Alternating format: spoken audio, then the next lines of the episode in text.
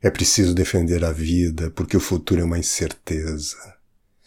É preciso defender a vida porque ninguém nasce perfeito. É preciso defender a vida porque no princípio era o Verbo. É preciso defender a vida porque em cada esquina um precipício espreita. É preciso defender a vida porque de direitos o inferno está cheio. É preciso defender que haja diversos modos de, por uma mesma linha torta, Deus escrever certo. É preciso defender a vida porque é dádiva viver e dar a vida. O devaneio de quem se crê senhor de quem o habita é coisa tão perversa que, assim posta em poema manifesto, macula as brancas linhas, polui o pensamento, a língua, os versos.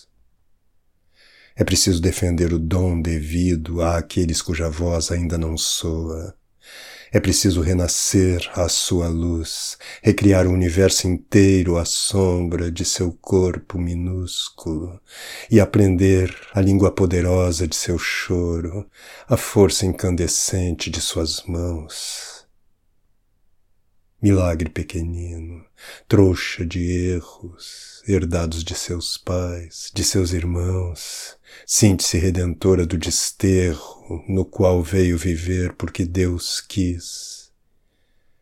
Perdoa-nos, ensina o teu segredo de fazer coincidir o que era, o que é, o que haverá de ser, num só vagido, qual súplica deitada aos nossos pés.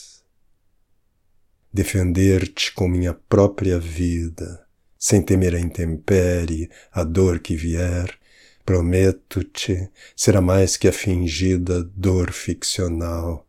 Palavras, bem me quer.